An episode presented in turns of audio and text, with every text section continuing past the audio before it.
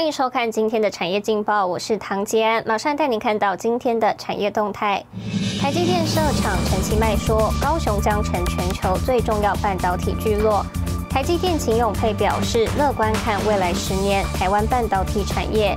全联并购大润发，公平会表示尚未收到申请。疫情冲击仍在，六成七企业将发年终奖金，比例近四年次低。在关心台股。美股四大指数高档回落，雅股今天跌多涨少，台股电子全指股也熄火，有国泰金、富邦金等金融指标股资产族群撑盘，指数多空交战，盘中维持一万七千五百点附近震荡。法人表示，市场对通货膨胀忧虑引发卖压涌出，美股连日创高后自高档回落，而台股连三天收涨也出现获利了结，加上量能未明显放大。盘势震荡恐加剧，提供给您参考。接下来，请看今天的财经一百秒。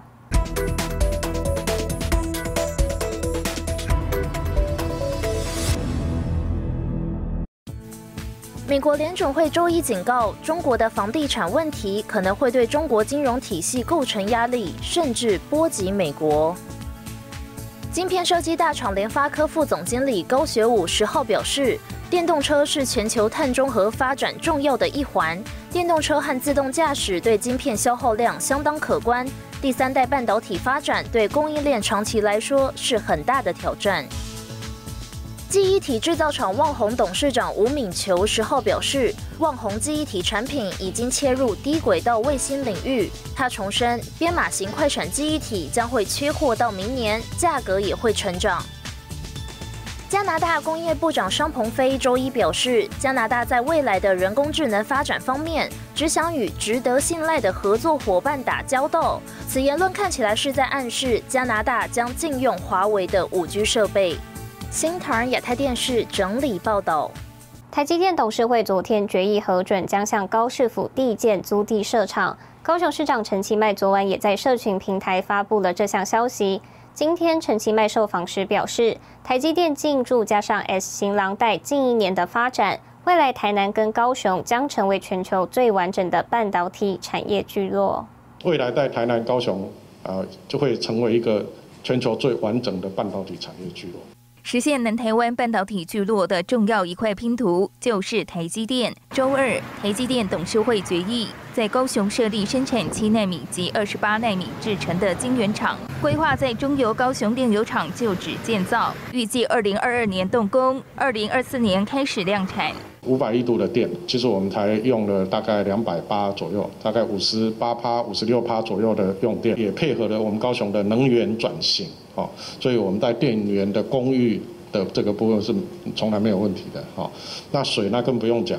对于各界关切的水电问题，高雄市长陈其迈拿出数据回应，并表示一定会解决台积电未来在建厂的需求。陈其迈也透露，台积电相关上下游厂商，包括华尔卡、英特格及默克，也陆续进驻高雄。英特格，好，它可以说是全球最大的这个台台积电最大的一个呃。呃，数一数二的这个材料的供应商，好，所以我们不仅说是只有我们这个呃晶圆十二寸晶圆的呃厂商来，哦，也包括材料，还有零组件跟设备的厂商，也都在高雄投资。至于台积电高雄设厂的投资金额。周二，台积电董事会核准的九十亿三千六百四十四万美元资本预算，约新台币两千三百九十四亿六千四百八十四万元，包含高雄厂设厂费用和日本熊本设厂需求。而日本熊本新厂预计二零二二年开始新建，二零二四年底开始生产，月产能预计达四万五千片。新唐人亚太电视李君荣、王冠玲、李晶晶，台湾高雄报道。带您看到今天的国际重要财经报纸信息。彭博社：通用电气宣布进行组织重整，分拆成医疗、能源及航空等三家独立公司。金融时报：外资今年持续买进中国股票、债券，截至九月已加码一千两百亿美元。华尔街日报：台积电及 Sony 宣布七十亿美元日本熊本设厂。日本产经新闻。日执政联盟同意未满十八岁儿少发十万日元，是否排付待协商？全球发展半导体带来经济效益，还有废弃的问题。带您直击全台第一座废气处理设备生产线背后的灵魂人物——总经理吴宗学，是如何从半导体老将化身为全台废气处理设备龙头？一起来了解。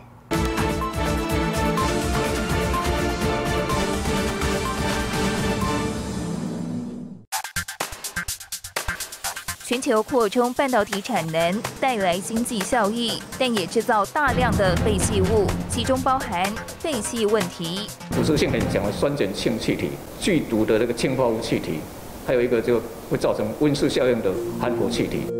半导体制成会产生多少废气？从数据推估，一台废气处理机约处理一百公升废气，假设一天运转二十小时，约排放一百二十立方公尺废气。一个半导体厂有一千台，等于一天排放约十二万立方公尺废气。玻璃子的排放浓度一千，根本不管，大概一百个 ppm 的排放浓度，法规就开始定定到两个 ppm 以下。我从一百 ppm 要降到两个 ppm 是一个很大的挑战。所以我们就经过很多人的努力，终于可以找得到。那么这些废气该如何处理呢？带领直击全台第一座半导体废气处理生产线。废气处理设备的核心段选用耐腐蚀的镍合金，以焊接最高工艺的鱼鳞焊来雕琢衔接口，配合客户半导体制程达到 PM 二点五标准。吴宗学成功开发先进制程使用的废气处理设备。做了两纳米、三纳米的话，你。你的粉尘颗粒粒径呢，一定要小于二点五以下，非常大的一个门槛了。我花了两年，用超音波还有二流体的技术，我们现在都可以达到九十九十几个 percent，所以他就下了很大的单子给我们。原是半导体老将的吴宗学，会踏入废弃处理设备领域，是三十五年前的一个疑问。有一天我下班，我发现奇怪，我车子上面怎么？烤漆呢被咬了一个洞一个洞，那一看就知道被酸性气体腐蚀掉的。吴宗学累积超过三十年经验，有多项专利。研发五大类处理设备，包括电浆、燃烧、电热水洗、纯水洗及吸附触媒。重视研发的他，常年与工研院、核研所、交大、成大等多间研究机构及大学合作，曾开发出臭氧触媒的负氧碳材技术，进一步应用在空气处理设备，踏入医材领域。那重点都是一样，你臭氧处理不能直接排放。不能泄露，不然的话对人体的伤害。希望将来能够跨出这个医疗器材领域的设备继续开发。七十三岁的吴宗学以诚信的经营理念，获得台湾半导体、面板等指标大厂青睐。下一步将扩大版图，贴近民众生活。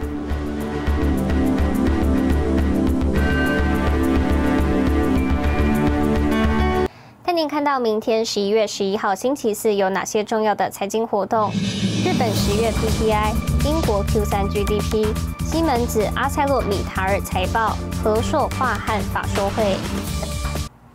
谢谢您收看今天的产业劲报，我是唐吉安，我们明天再见。